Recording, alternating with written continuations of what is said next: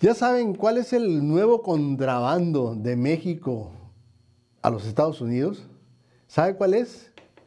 No me lo va a creer. Pase usted a creer. Huevos. Y no es una frase ofensiva, ¿eh? No se pongan así. Pero son, ¿qué trae usted? Huevos. No se le nota que está valiente, que es valiente. No, no. Pues es lo que están contrabandeando porque se dobló el precio en Estados Unidos por la cuestión de la gripe aviar y empezaron a traficar con huevos. Además se necesita para traficarlos. Digo, el, producto, pues, pero por favor, no empiecen con... veo unas sonrisitas ahí medias. ¿sí? De modo manera que dice que del primero de noviembre, del primero de noviembre, han estado deteniendo a, gente que intenta pasar con sus cajuelas, con huevos. Pero si no está prohibido pasar huevos, pero parece que, que sí.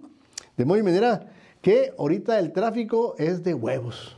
Bueno, por lo pronto dicen que las oficinas que más han reportado este tipo de contrabando son la de San Diego, la de Tucson en Arizona, en Laredo, Texas, El Paso. Y bueno, eh, déjeme ver, nada más por si usted pensaba pasar huevos este fin de semana, dice, voy a llevarle a la familia que tengo allá en, en Tucson en Phoenix, le voy a llevar huevos. Y van a ser porque por mis, por mis ganas, les voy, a, voy a pasar mil dólares la multa al que pase huevos y que se pase de, ustedes lo dijeron. Entonces ya saben, agua así, esa es la nueva forma, este nuevo contrabando. Fíjense, están los huevos. ¿Hasta dónde llegamos?